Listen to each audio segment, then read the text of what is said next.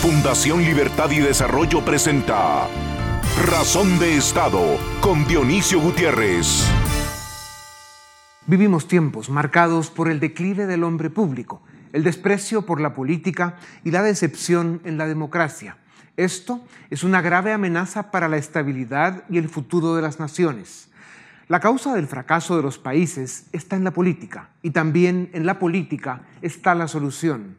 Por eso es primordial revalorizarla y devolverle brillo y prestigio para que tenga fuerza y autoridad para estar al servicio de la República. La democracia no se defiende sola, necesita al ciudadano.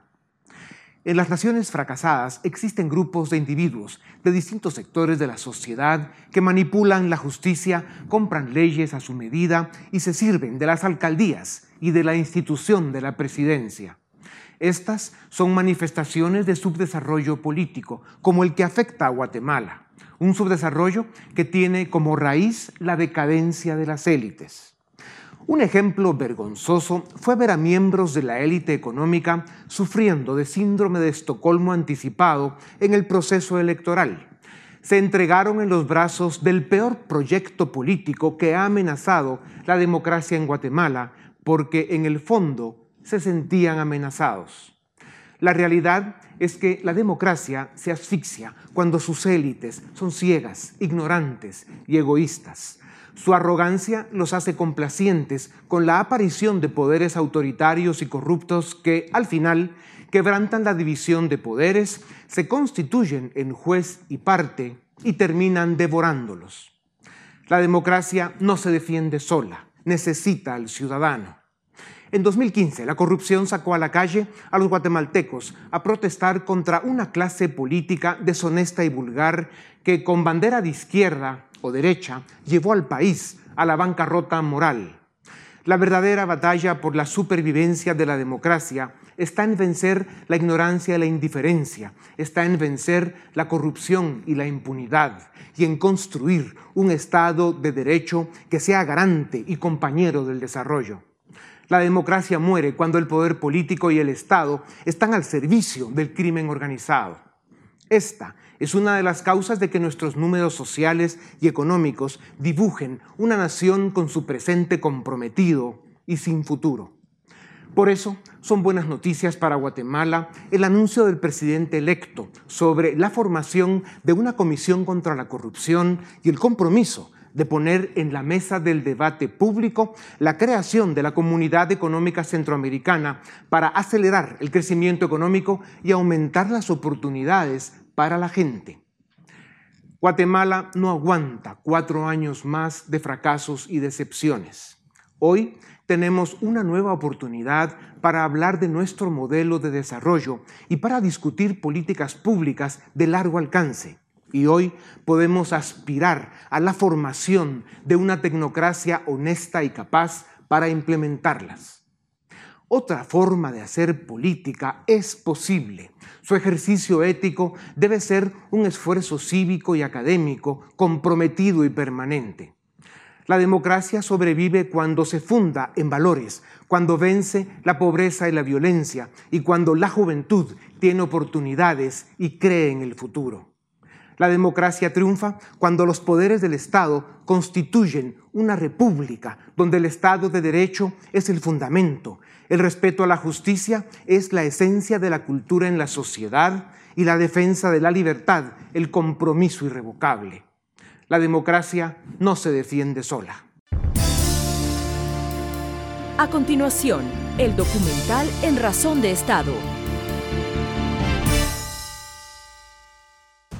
El pasado 11 de agosto, como en otras elecciones, Guatemala se libró de caer en manos del populismo, la ambición y la corrupción de los políticos de siempre. El 11 de agosto, Guatemala evitó que se consolidara la captura del Estado. Esto no quiere decir que nos fue bien con las elecciones que hicimos en 2011 y 2015, pues fueron ejercicios de sobrevivencia. En aquellas dos elecciones, el país votó por el mal menor y al final, los del Patriota terminaron en la cárcel y los de ahora son una decepción.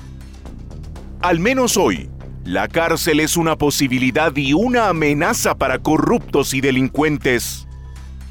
El 11 de agosto, los guatemaltecos enviaron un mensaje alto y claro a los políticos que secuestran la política, corrompen las cortes y usan a los pobres como instrumentos electoreros. El problema es que este círculo vicioso se repite en cada elección. La política y el poder atraen personajes corruptos y oportunistas de todos los sectores de la sociedad que ven la presidencia, el Congreso y las Cortes como mercancías que se compran y se venden al mejor postor, como herramientas para llegar al poder y robar con premeditación, alevosía e impunidad. La democracia no se defiende sola. Y si bien el voto es el alma de la democracia, solo está disponible cada cuatro años.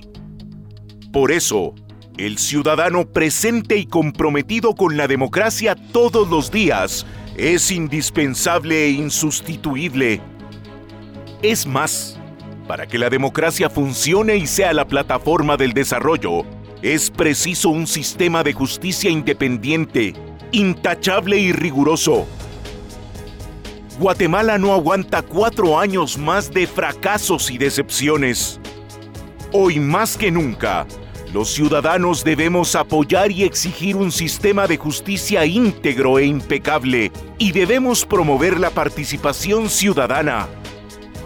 Guatemala necesita ciudadanos que exigen, protestan, rechazan, se unen, proponen y están tan dispuestos a defender sus derechos y libertades como a cumplir con sus responsabilidades ciudadanas. La historia de la humanidad está llena de testimonios que confirman que la justicia y la participación ciudadana son las salvaguardas de la democracia. En Guatemala, desde 2015, la Fiscalía ha sentado en el banquillo de los acusados a decenas de políticos, ministros, diputados y jueces que violaron la ley, traicionaron a su país y usaron el poder para enriquecerse. Como diría un gran escritor iberoamericano, aún quedan muchos demonios sueltos para tan poca agua bendita, pero este esfuerzo debe continuar.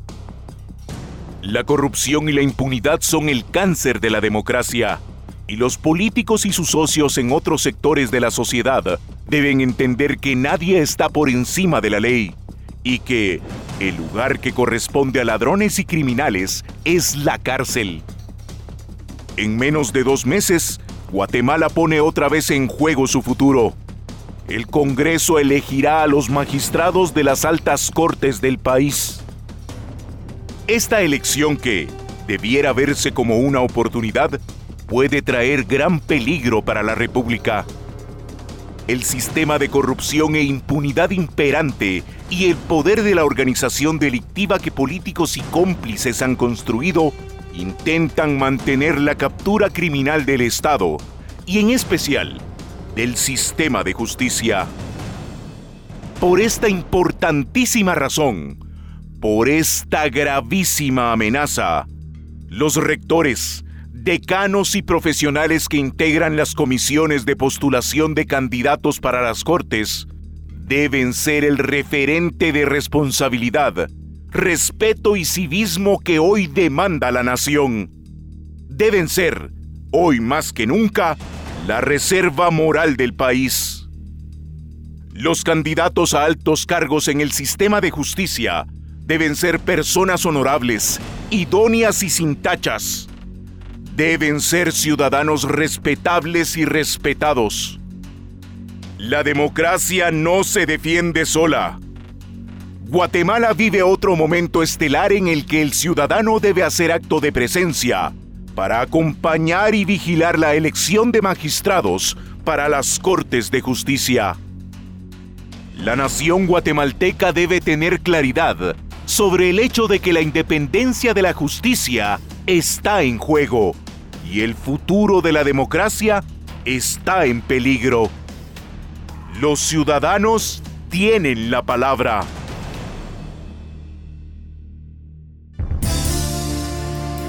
A continuación, una entrevista exclusiva en Razón de Estado.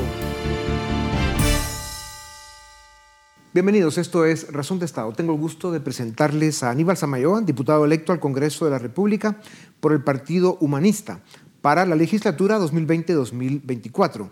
Tiene 31 años, una maestría en gestión pública y liderazgo de la Escuela de Gobierno de Guatemala, donde obtuvo una mención honorífica cum laude. También nos acompaña Samuel Pérez Álvarez, él es diputado electo al Congreso de la República por el partido Semilla, también para la misma legislatura del 20 al 24. Es secretario general del partido Semilla, es catedrático universitario y cumplió esta semana 27 años. Bienvenidos a Razón de Estado. Gracias. Muchas gracias. No tengo ninguna duda que además de ser ustedes dos valientes, eh, saben, están conscientes del riesgo que están tomando y mm, de las posibilidades eh, que existen que si no hacen un buen trabajo en el Congreso, pues su reputación, esta carrera legislativa que ustedes inician, pues puede afectar de manera seria su vida. Eh, diputado electo Samayoa, ¿cuáles son las expectativas? ¿Qué, qué, espera de, de esta primera experiencia en el Congreso? Bueno, lo que realmente estamos esperando, creo que todos los diputados que estamos eh, ingresando por primera vez es la oportunidad de realmente hacer las cosas bien. Creo que lo mencionamos en, muchas ocasiones que hay que recobrar la confianza que se ha perdido eh, de la población hacia el legislativo y eso es fundamental. Hacer trabajos más técnicos, un poco más especializados en las comisiones y me parece que dentro de esa legislatura hay cuadros que son más profesionales, que generan más discusión. Por ejemplo. Y no solo río. Por ejemplo, aquí con, con Samuel, ¿verdad? Es un, es un ejemplo de... El grupo de Semilla. ¿Cuántos diputados lleva la bancada humanista? Seis, llevamos seis. ¿Y la bancada Semilla? Siete. Seis, siete. Sí, pues ya, ya hacen un grupo... Bueno, por supuesto, dentro de muchas bancadas, inclusive dentro de la nuestra, hay justamente ese deseo de hacer discusiones parlamentarias de altura que beneficien justamente y que el resultado sean leyes que nos permitan, entre otras cosas, generar más desarrollo. Y ustedes, eh, diputado electo eh, Pérez Álvarez, van con la decisión, con el compromiso de ir a denunciar, exponer, eh, comunicarle a la opinión pública, al pueblo de Guatemala, todas las porquerías que pasan en este Congreso. Sí, y no solo eso, sino que empezar a cambiar el marco jurídico que las incentiva. Ahorita en el proceso de constitución del partido eh, identificamos una parte que se, que se tiende a ignorar en la parte de la corrupción. Muchas veces los casos de financiamiento electoral ilícito son en la parte electoral precisamente, pero hay un montón de incentivos para la corrupción y la opacidad en el proceso de constitución de los partidos políticos. Llevamos ya dos años, yo digamos en el cargo de secretario general del partido, conociendo de fondo la, la peor forma de hacer política y que tiene que ver con la ley electoral y partidos políticos, por ejemplo. No es casualidad, es una decisión política que se incentive la opacidad Claro. y la corrupción. Tuvimos candidatos a alcaldes, a diputados, incluso candidatos presidenciales que jamás debieron ser candidatos a nada, más que a tener un número y guardados en alguna prisión de las que tiene el país en muy mal estado, por cierto. Pero en todo caso, de los partidos políticos que están en proceso de cancelación, eh, ¿cuáles más deberían de estar?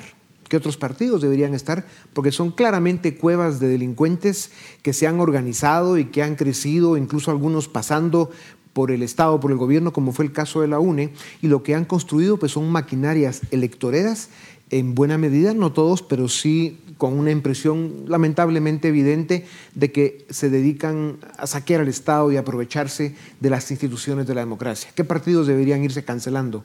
Bueno, yo creería más bien que solo cancelando fortalecer el Tribunal Supremo Electoral, esas capacidades que necesita justamente para entender esa actividad investigativa que deben hacer dentro de los partidos y empezar a generar las acciones concretas. Lo que pasa es que la percepción, digamos, es de que hay partidos que han hecho y de hecho postularon narcopresidentes, narcodiputados y narcoalcaldes y que de hecho mucho del narcotráfico hoy tiene representación en el Congreso en las alcaldías. Eh, y es ahí donde tenemos que enfocar, digamos, justamente eh, los esfuerzos y el tribunal, pues, eh, dictaminar si los que hoy están en proceso de cancelación cumplen, digamos, las premisas jurídicas para llegar justamente a esa cancelación y empezar a sentar precedentes. Lo cierto es que la democracia es tan débil que lo que ocurre es que o no quedan y se extinguen o quedan y no sobreviven más de una o dos elecciones. Eh, diputado electo Pérez, ustedes serán diputados primerizos y mm, llegan, llegarán al Congreso eh, en un momento eh, en la vida de Guatemala donde, así como tenemos oportunidades importantes, también hay amenazas que son muy graves. Guatemala necesita reformas profundas. ¿Cuáles son las reformas que ustedes ven como prioritarias? Eh, enumeremos las primero y luego le preguntaré con qué otros grupos que van al Congreso creen ustedes que pueden hacer alianzas y acuerdos para poder empujar eh, estas reformas. Sí, hay temas claves en diferentes eh, sectores, por decirle así, en el país que hay que, que hay que reformar. Y precisamente en la agenda legislativa priorizamos la parte del rescate del Estado, la reconstrucción de las instituciones y de poder responder a la población. Ya. Ese era el marco de guía. Podemos enumerar reformas, por ejemplo, en administración pública, en el rescate del Estado, el servicio civil y la administración pública en su totalidad. El presidente electo Ayamatei ha, dicho también que tiene la intención de ir por esa reforma. Sí, Eso es de hecho debiese ser una prioridad. Es que no se pueden implementar políticas públicas si las instituciones no están es. funcionando y la administración pública sirve a la corrupción o la incentiva o no. O ¿Qué no. otra reforma? La parte en, le- en lo económico, probablemente la ley de competencia vaya a ser prioritaria, no solo para garantizar certeza jurídica para las inversiones extranjeras, sino que para dinamizar la economía, que ahorita hay riesgo de recesión, por ejemplo. Eh, la parte del sector justicia, poder garantizar una carrera judicial meritocrática que no implique esta negociación que estamos viendo ahorita en el Congreso, que casi que se tranza impunidad por continuidad. Mencionó antes la ley electoral y de partidos políticos. Exactamente, en el sistema político, la ley electoral y de partidos políticos, que rompa esas dinámicas. Y la ley de compras y contrataciones sería la otra que está en el tintero pendiente desde hace Exacto, años. que esa va en la parte de reconstrucción Ya. institucional. Lo- Los, los bandidos, los pícaros que han manejado el Congreso ya por demasiados años, eh, fueron encontrando a través del tiempo toda clase de excusas, artimañas y trampas para evitar el llegar finalmente a realizar pues estas reformas tan importantes, la emisión de estas leyes tan necesarias para Guatemala. ¿Cómo van a ser ustedes para vencer, digamos, eh, ese monstruo criminal que ha tenido en gran medida eh, controlado el legislativo, a pesar de que ahí ha llegado muy buena gente, como lo serán ustedes, a intentar de hacer las cosas bien? Bueno, naturalmente a través de alianzas. Eso es una eh, lógica, digamos, legislativa que, que se da en, la, en el dinamismo de aprobación de leyes, pero especialmente la discusión de leyes. Y me parece que no hemos tenido la altura legislativa hasta el momento y esperamos pues propiciarla para poder realmente discutir a fondo los problemas. Eso es abrir el debate, generar los insumos de vuelta y empezar entonces con la gente entendiendo cuál es el problema y por qué la necesidad, digamos, de un proyecto de ley importante, como hemos hablado, eh, ley de servicio civil, ley de contratación del Estado, inclusive la ley de antejuicio. Es una ley que hay que ponerle bastante ojo, entre muchas otras que eh, tenemos pensadas eh, entrarle. Y bueno, evidenciar entonces la, la necesidad de hacer, digamos, las, los convenios dentro del Congreso y obtener los votos necesarios. Aquí hay que hacer se habla mucha- de- de mucho entrarle, trabajo sí. de negociación. Cuando se habla de entrarle, también hay que hablar de otra palabra que usted mencionó y es alianzas. ¿Con qué grupos parlamentarios, con qué partidos políticos ustedes consideran que se va a poder llegar a acuerdos para aprobar las grandes reformas que el país necesita? Por lo menos en, en Semilla vemos que la brújula la tiene que definir la agenda legislativa, más allá de identificar esta bancada sí, esta bancada no, porque además hubo una renovación importante en este Congreso, que son por lo menos 110 diputados y diputadas electas ya nuevos, pues con otras prácticas esperamos este, dentro del legislativo. Sí, el 80% del Congreso Es- está es renovando gente nueva. Exacto, entonces lo que Pero nos ¿quién puede- define la brújula o la agenda del La Congreso? agenda legislativa, por lo menos en la bancada, tenemos clara cuál es la agenda legislativa, que pasa por anticorrupción y reconstrucción institucional y respuesta a la población. Quienes se quieran subir a esa agenda, que esperamos y creemos que hay eh, buena cantidad de diputados y diputadas que pueden subirse a esta agenda, pues vamos a poder negociar. ¿Quiénes? Una idea. ¿Qué Eh, partidos? ¿Qué hemos grupos? visto en, en Humanista, ¿Humanista? coincidencias, hemos visto con otros partidos que dentro de sus agendas legislativas llevaban esta parte, pero también hay partidos que han vivido de la corrupción y de la opacidad y que definitivamente no van a legislar en contra de la corrupción. Y la... Pero en todo caso, eh, ustedes sí ven posibilidad real de mm, lograr el número suficiente de votos para lograr las reformas. Sí, lo que pasa es que va a depender el tipo de reformas, ¿verdad? Porque si hay este, algunos diputados, independientemente si son nuevos o no, este, que llevan interés de fondo por el tema de financiamiento, ya sea lícito o no, este, pues obviamente van a variar la cantidad de votos que se puedan aprobar Ya. los temas. Claro, eh, me imagino que ustedes están conscientes que Guatemala necesita avanzar, liberarse de esta asfixia por la que ha estado ya demasiados años. Y más que ir a encontrar en qué están en desacuerdo, habrá que ir a buscar en qué están de acuerdo. Un número suficiente de votos para ir aprobando las reformas. Eh, ¿Es correcta esta afirmación o les motiva a estar de acuerdo con ella? No, seguro, y de hecho hay que buscarlas. Eh, en la medida, por eso decía, en la medida que se ponga en la discusión de la gente los temas que son realmente de interés, entonces tendremos una mejor afirmación dentro del Congreso de cómo llevarlos a una negociación eh, firme, digamos. Y eso creo que es eh, valiosísimo y es importante. Y eso es el trabajo que hay que hacer día a día. No podemos dejar que la democracia, los derechos humanos, salvaguardar vidas, se interpongan por discusiones efímeras y, poca, y de poca profundidad, sino realmente eh, establecer qué es un Estado y para dónde vamos. Yo creo que hemos perdido el norte realmente de eso. Ustedes dos representan a dos partidos políticos nuevos que independientemente de las diferencias ideológicas que se puedan tener, que siento, sospecho que hay muchas más coincidencias de las que incluso todos creemos, pero el hecho de ustedes representar eso, dos fuerzas políticas nuevas, eh, renovadoras eh, que buscan el cambio, eh, tienen una enorme responsabilidad no solo de ir a cambiar la dinámica desde el Congreso, sino también la cultura política del país, la forma en que ustedes van primero a, descubrir la corrupción y los arreglos oscuros que abundan en el Congreso, sino también a exponerlos y a denunciarlos. ¿Cómo van a manejar ese ejercicio de la democracia? Sí, yo creo que hay una diferencia importante con partidos nuevos, pero que de verdad quieren hacer bien las cosas, como es el caso nuestro, ¿verdad? Y es que la responsabilidad es con respecto a la población y no con respecto a intereses de financiamiento ilícito, por ejemplo. Entonces, a quien tenemos que rendirle cuentas es a la población, es poder recuperar ese vínculo que existe la, este, entre la, agenda de la ciudadanía y la agenda del Congreso, llevarla de las calles a las instituciones públicas, porque ahorita había una barrera y se legisla absolutamente lo contrario de lo que se demanda en las calles. Y eso es importante. Yo estoy consciente que mm, el hecho de que no quieran, digamos, compartir con nosotros en este momento nombres de grupos o bancadas o de diputados con los que pudieran llegar a acuerdos, asumo que sí están conscientes que ahí en general no van a ir a encontrar eh, niños de primera comunión ni hermanitas de la caridad y que al final tendrán que, eh, como buenos políticos en los que tienen que convertirse manteniendo sus principios y practicando la política con transparencia, tendrán que ir a buscar eh, diputados y diputadas con las que hayan acuerdos que sean de beneficio para el país, aunque por otro lado puedan tener desacuerdos hasta incluso en la forma que algunos de esos diputadas o, diputados manejan la política.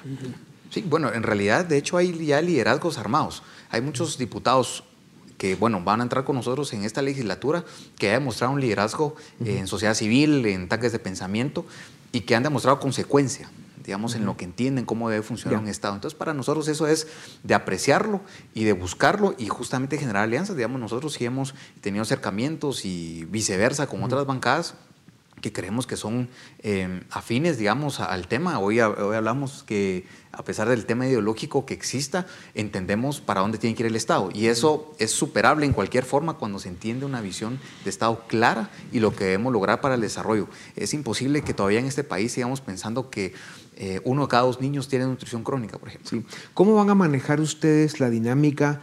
Con los dos partidos que tendrán las bancadas mayoritarias. Primero el caso de la UNE, que llevará 52 diputados, si no es que ya sumo más, y luego la bancada del partido oficial Vamos, que tendrá 17 diputados. ¿Cómo van a ser esas dinámicas? ¿Cómo van a evitar que sobre todo el partido UNE, usando las mismas mañas que ha usado tradicionalmente en el Congreso, no se convierte en una planadora porque pueda, digamos, articular esas alianzas perversas y muchas veces hipócritas que han manejado en el Congreso para no hacer lo que el país necesita o para digamos, eh, pretender dar la impresión de que están de acuerdo en cosas, pero realmente no están. Todo ese juego sucio que se maneja en la política de Guatemala. Sí, yo creo que hay una cuestión importante aquí con un Congreso muy atomizado que puede ser una oportunidad porque no hay una planadora en realidad. Cualquier bancada, independientemente de su tamaño en este momento, requiere hacer alianzas. Y por eso el tema es sobre con base en qué va a ser las alianzas. Si lo va a hacer con base en prebendas y en comprar votos,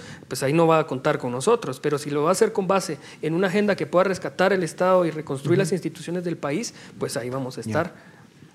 El Congreso perderá eh, en la legislatura del 2020-2024 a un partido político que jugó un papel decente, correcto, eh, protagónico en, las últimas eh, dos décadas probablemente, que es Encuentro por Guatemala, el que todavía hasta hoy sigue Ninel Montenegro a cargo.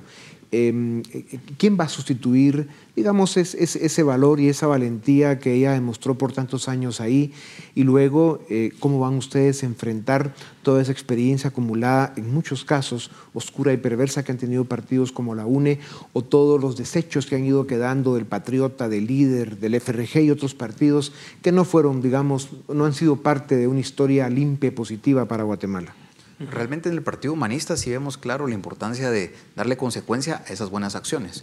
He tenido personalmente por lo menos la oportunidad de acercarme a algunos diputados de Encuentro Guatemala y de conversar con ellos y pues que me expliquen y me nutran, digamos, un poco de cómo es vivir ahí el tema de fiscalización y cómo darle consecuencia. A pesar de que la bancada humanista pues está en esa disposición de eh, darle continuidad, digamos, a, a esos trabajos, no dudo que otras bancadas van a hacer lo mismo. Es decir, no abanderemos o no es la idea de abanderar con un diputado el tema, sino creo que un Congreso con una oportunidad y una ventana de oportunidad más grande de 110 diputados nuevos, se puede hacer un trabajo todavía más consistente y contundente. Claro.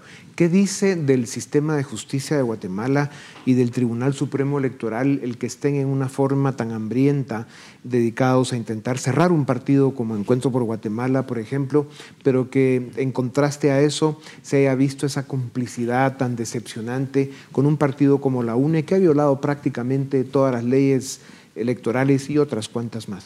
Yo sí quisiera ser bien claro con eso, porque sí es importante ponerle atención al tema de la elección de jueces y magistrados que ahorita está llevándose a cabo. Y hay un claro conflicto de interés de personas que están ahorita eligiendo jueces y magistrados o que potencialmente lo podrían hacer y que también están siendo este, perseguidos por casos de corrupción. Y no es posible ser juez y parte en la toma de decisiones de este tipo. Em, y esto es claro, es el reflejo bien claro de un sistema de justicia capturado. Por eso es importante las reformas al sector justicia, ¿verdad? Para poder tener no una justicia que responda a represalias o este tipo de cosas, sino que realmente pueda tener una visión profesional de la justicia que realmente urge en Guatemala deben cerrar un partido como la UNE y qué otros partidos que vayan a estar en el Congreso en la próxima legislatura deberían ser sujetos de, cierre por, por, claras violaciones a la ley electoral. A mí me parece que el Ministerio Público debe actuar contundentemente y verificar los ilícitos y mandar a citaciones y empezar a hacer a dinamizar un poco, digamos, eso. Porque si bien es cierto, eh, hablamos de contrastes del de la UNE, por ejemplo, que sí sabemos a, viva voz pues que ha, tenido violaciones a la electoral y no solo justamente a la electoral, y un partido como Encuentro de Guatemala que pierde bases, y eso es importante, que daña la democracia, porque un partido que no logra eh, digamos, votos eh, para posicionar por lo menos a un diputado al Congreso, tampoco me parece que sea la, fórmula de enterrarlos. Lo importante es que se siga el debido proceso, que se respeten las leyes, pero especialmente que todos las respetemos. Naturalmente. Señores, muchas gracias. Eh, debo terminar esta, esta plática reconociendo el valor y el mérito que tiene el que dos líderes jóvenes guatemaltecos de partidos políticos básicamente nuevos hayan aceptado una responsabilidad tan importante, un honor tan distinguido de ir a ser diputados al Congreso de la República, una institución que ha acumulado un enorme desprestigio, no por la institución, sino por la gente que la ha manchado y que la ha usado para fines muy distintos, hacer las cosas en beneficio del país. Pero eh, les expresamos eh, respeto, les deseamos mucha suerte porque la van a necesitar y sobre todo mucho valor para hacer historia, que es lo que le corresponde. Muchas gracias. Muchas gracias. Esto es Razón de Estado. A continuación, el debate en Razón de Estado. Damos inicio al debate de esta noche en Razón de Estado. Tenemos a tres invitados para hablar sobre el futuro de la lucha contra la corrupción. En primer lugar, a Luis Miguel Reyes de Fundación Libertad y Desarrollo, al doctor Conrado Reyes y a la doctora Ilse Álvarez. A los tres, gracias por estar en esta noche. Eh, doctora Álvarez, eh, el presidente electo, Alejandro Yamatei, ha propuesto la creación de una nueva comisión contra la corrupción en vista de que estamos a una semana de que se vaya a. ¿Qué opina? ¿Lo ve positivo o eh, le ve aspectos negativos? Yo creo que es positivo, pero me gustaría mencionar que siempre ha existido en la presidencia una comisión de transparencia que también existió en el gobierno del presidente Pérez y que tal vez no ha tenido el realce que necesitaríamos. Sin embargo, todas las luchas contra la corrupción, que son considerados el cáncer de la democracia, son bienvenidas en cualquier sistema democrático vigente. El presidente Yamatei se ha enfocado precisamente en darle auge a esta comisión porque considera que la justicia y el combate contra los temas de corrupción eh, tira recursos necesarios para temas de salud, educación y seguridad hacia fondos que son eh, imposibles de prever, como es el tema de lavado de dinero, negocios irregulares. También es importante mencionar, para que haya corrupción tienen que haber dos. En el sistema es el que ofrece eh, la corrupción y el que está dispuesto a compartirla.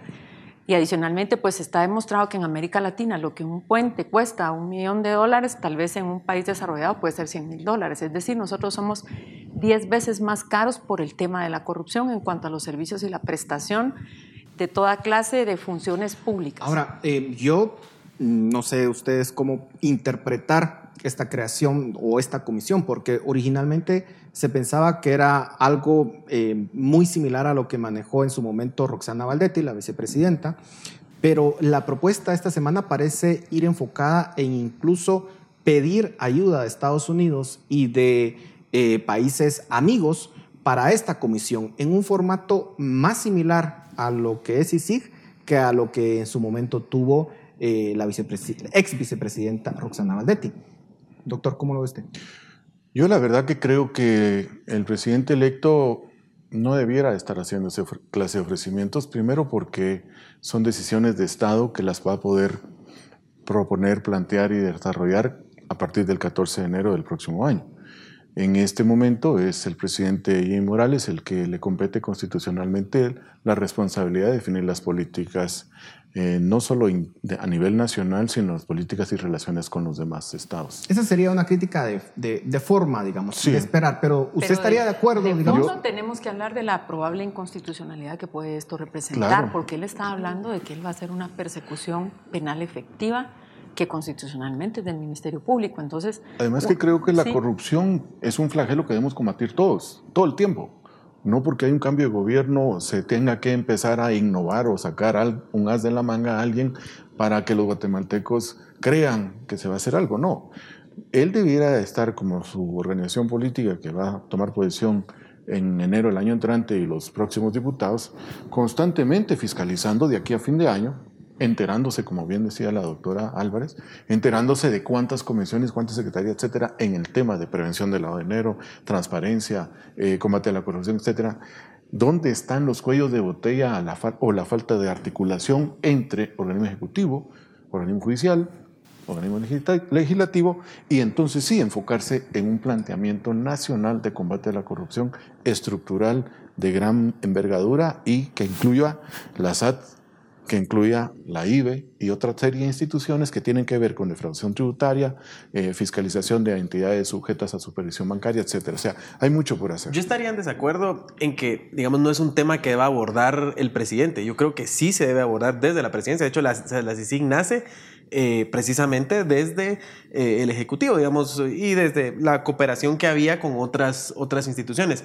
Ahora, ¿por qué Alejandro Yamatei lo aborda en este momento? Yo creo que la respuesta es muy clara, y es porque la CICIG se va y porque la población demanda que haya una respuesta eh, a esa ausencia, a ese vacío que va a dejar la CICIG. Digamos, ya estamos empezando a ver ese vacío dentro del Ministerio Público. El problema que tenemos es que si después de 12 años el Ministerio Público no fue capaz de generar institucionalidad, para suplir ese vacío y que tampoco la CICIG fue capaz de prever la salida hace un año que se le envió al, al, secretario de Naciones Unidas el aviso de que no se iba a prorrogar.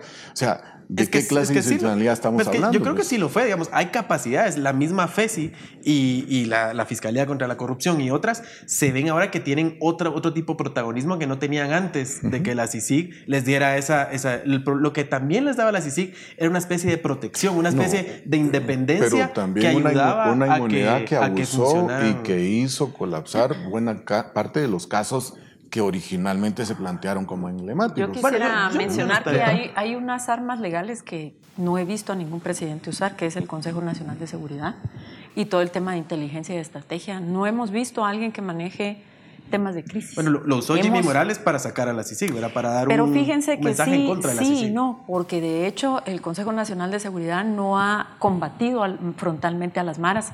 El Ejecutivo tiene la labor de la prevención del delito a través del Ministerio de Gobernación y todas las oficinas de inteligencia. Estas sí tienen ley y sí tienen presupuesto. Lo que no hemos visto es un estudio criminológico serio donde nos diga qué tipo de flagelo vamos a atacar y en, base a qué estructuras. ¿Y cuáles recursos se necesitan y qué coordinación interinstitucional? Porque recuérdense que hay una instancia armonizadora del sector justicia penal que está presidida pues, por el presidente de la Corte, donde integra el ministro de Gobernación y también está el fiscal general y el defensor público penal. Y ahí tenemos el auxilio del INASIF y toda la serie de armas legales que le acaban de dar a la SAT a través de la revisión de cuentas bancarias con autorización judicial. Entonces, el lavado del dinero, que es una fuente directa del tema de corrupción, porque la corrupción conlleva, conlleva consigo mismo favores económicos o ventajas de cualquier naturaleza que no son dinero. Perdón la interrupción. A ver, Guatemala ocupa el quinto lugar en América Latina en, en el índice de Estado de Derecho. Le ganamos a Nicaragua, Honduras, Bolivia, Venezuela. En el índice de corrupción la cosa se pone peor, bajamos un escalón y le ganamos a Haití, Venezuela y creo que Bolivia de nuevo. ¿Qué nos dice eso? Que tenemos un problema de corrupción y de falta de Estado de Derecho profundo. Claro. ¿Y qué nos dice además? Que muchas veces ese problema viene desde las altas autoridades políticas de este país. Y hay que decirlo, muchos de los casos que se vieron del 2015 para acá fueron precisamente de personas que tenían un poder político muy fuerte. No es una cuestión técnica. Entonces la pregunta es, cómo transformar ese sistema y esa realidad para que sea más allá de la técnica que tenga independencia. para, mí ese es el tema, que es un tema político. Digamos, ¿qué fue lo que logró la CICIG en 2015? ¿Por qué la gente se volcó a apoyar este proceso de lucha contra la corrupción, porque se veía que por primera vez el Ministerio Público tenía cierta independencia del poder político y empezaba a presentar casos incluso en contra de las más altas autoridades del país. Eh, hablamos de presidencia, vicepresidencia y, diputados. Entonces, ahí lo que estábamos viendo era un, proceso de lucha contra la corrupción que era independiente del poder político y eso sí era importante resaltarlo. Por eso era que recibía. ¿Por qué no combatieron y no persiguieron entonces a los anteriores gobiernos? Es mi pregunta, que siguen hoy teniendo una buena cantidad de cuota de poder en el Congreso y que hay una impunidad grande de una candidata que compitió Yo solo, solo perdón, perdón, administrativo quiero que la, que la discusión más allá de verse en CICIG y lo que hizo es el problema real. Aquí lo que tenemos es un futuro. Tenemos una cuestión de cómo está acotado el sistema de justicia y cómo hacemos para resolver eso. Yo quisiera mencionar, en este momento estamos en elección de cortes a un año plazo vamos a estar eh, cambiando o pensando en cambiar eh, la Corte de Constitucionalidad que cambia en el 2021. ¿Y estará de acuerdo usted que ahí confluyen una serie de intereses perversos? Yo quiero, yo quiero mencionar, todos los partidos políticos han sido sujetos a investigación por financiamiento electoral ilícito y están sujetos a algún tipo de tema penal de lavado de dinero, de fuentes de financiamiento que no, no sabemos quiénes fueron. Están en este momento varios partidos sujetos a proceso de cancelación en cuanto el acuerdo de la adjudicación del cargo de presidente salga publicado. Luego viene la probabilidad de la cancelación del partido UNE y la eventual persecución de la candidata que ya el presidente electo ha dicho que pues debería ser una prioridad del Ministerio Público y del TSE, pero que él no es el TSE y no es el MP. Sin embargo, nosotros vemos que esta nueva configuración de fuerzas trae un Congreso distinto y no sabemos todavía si a raíz de amparos o acciones legales las comisiones de postulación van a lograr entregar en tiempo las nóminas o va a ser el siguiente Congreso al que le toque elegir.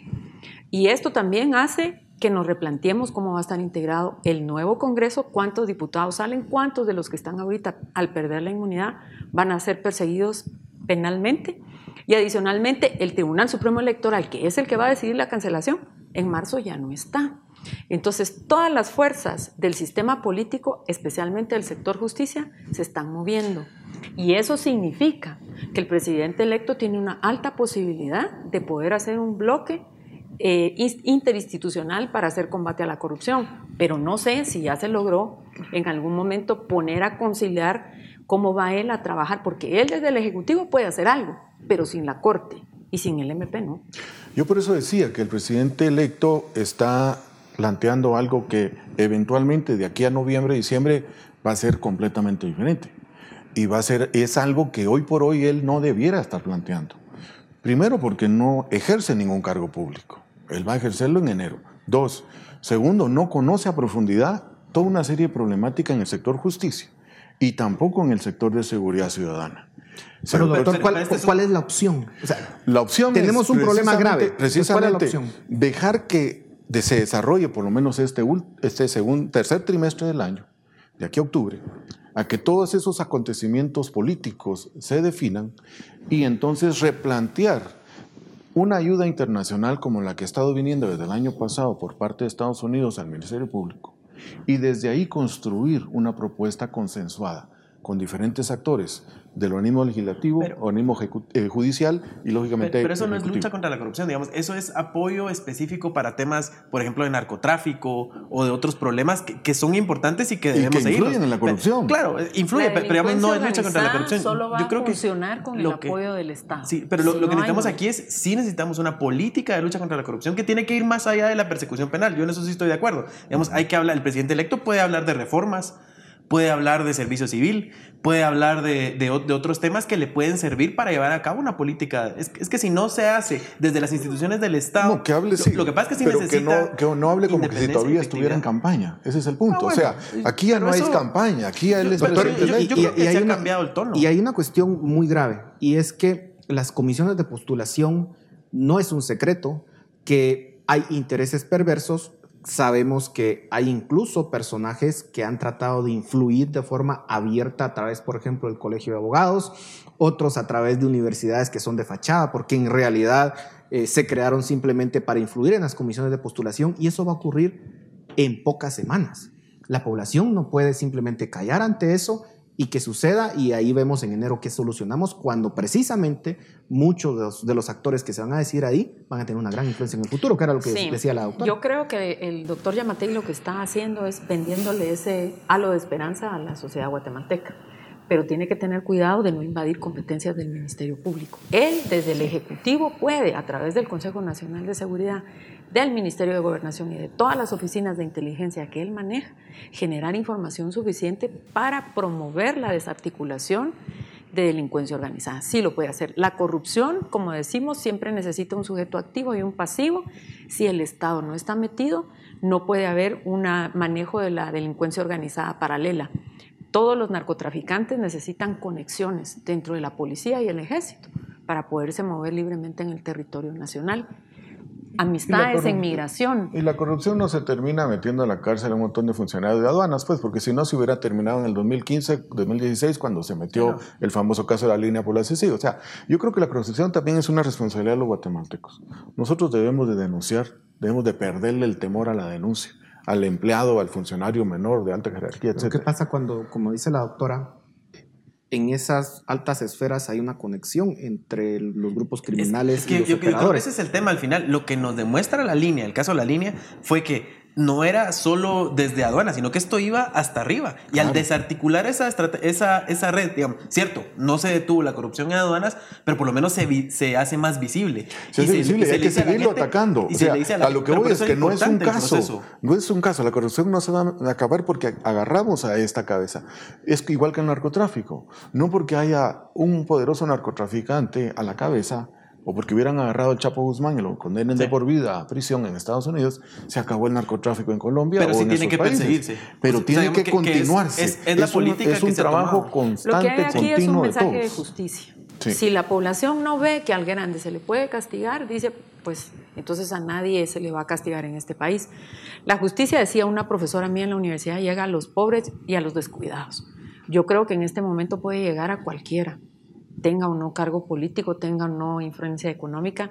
La naturaleza de la lucha contra la corrupción es, no importa en qué estrato social, posición política, económica, religiosa yo esté, si me comporto mal, puedo ser castigado. Puede Por eso es que la impunidad. Puede llegar a cualquiera, doctora. Digamos, es cierto, digamos, se ha demostrado que se puede, pero si se logra mantener la independencia y la seguridad de la gente que trabaja en, las instancias de persecución penal. el MP, hablando de la FESI, si estamos con amenazas hacia esas personas, si estamos con que ahora quieren vengarse de estas personas que, que estaban trabajando en, las fiscalías, eh, eso no se va a lograr. Lo que vamos a hacer es tener es un retroceso a los tiempos antes Lo que pasa es que eh, en una política criminal de veras eh, formal debiera de generarse una persecución de casos emblemáticos que sirvan de precedente, pero además un reforzamiento de todas las estructuras. Porque el fiscal que está, por ejemplo, en Huehuetenango, sea, ¿cómo va a estar solo llegando a comer al comedor de la par de su oficina porque no tiene ni siquiera un vehículo para trasladarse. O sea, también así no se combate la corrupción. Miren, yo llamo la atención sobre el tema del fiscal Shahab, que tuvo que salir del país antes del inicio de las elecciones. Si la fiscalía eh, está pasando ese tipo de problemas de seguridad que esperamos los ciudadanos, entonces hay que tomar medidas serias y ahí es donde refuerza el Ejecutivo a través y tenemos que aprender de los casos que han pasado. O sea, también hay un fiscal eh, de crimen organizado sujeto a proceso. O sea, hay que estudiar esos casos y sacar lecciones aprendidas para que institucionalmente se planteen políticas de veras de recuperación. Sí se puede hacer mucho ah, desde el Ejecutivo. Sí, Nos quedan dos minutos y quisiera preguntarles concretamente, ¿podemos solos como guatemaltecos salir de ese pozo profundo en el que nos encontramos de falta de Estado de Derecho y de una corrupción rampante o no? Nos quedan dos minutos, así que me asocio al tema del combate contra las drogas y el alcoholismo. Sí podemos, pero tenemos que recibir terapia conjunta y estar trabajando permanentemente. Tiene que haber un equipo de gente con una guía y una meta común y todos juntos hacer el esfuerzo diario de estar haciendo esta llamada terapia, pero acá sería lucha contra la corrupción. Se puede sí y solo sí, los tres poderes se alinean para la meta común del combate a la corrupción. Yo también estoy de acuerdo, creo que Guatemala tiene suficiente eh, profesional y personas idóneas, honestas, honradas, para sacar adelante el, desarrollo del país y la economía y la materia de seguridad. Es nuestra obligación también como guatemaltecos. No debemos de seguir dependiendo o pidiendo que vengan otros a resolver nuestros problemas cuando también constitucionalmente a nadie más se le pueden asignar ciertas funciones. Yo, a ver, creería que no podemos solos por una razón, porque muchos de estos problemas están asociados a problemas de crimen transnacional, drogas, contrabando y otros, y ahí es donde necesitamos ayuda internacional para combatir estos problemas y poder ayudarnos. Ahora, si necesitamos una comisión apoyada por, por gente, por, por, entes internacionales, pues no sé, a lo mejor es, es, una de las vías, pero la otra es que sí necesitamos apoyo técnico y apoyo político. Bueno, ahí está el planteamiento del presidente electo Alejandro Yamatei. Sin duda alguna vamos a seguir discutiendo al respecto. Gracias por sus opiniones. A ustedes, gracias por su atención. Nos vemos la próxima semana. Razón de Estado con Dionisio Gutiérrez es una producción de Fundación Libertad y Desarrollo.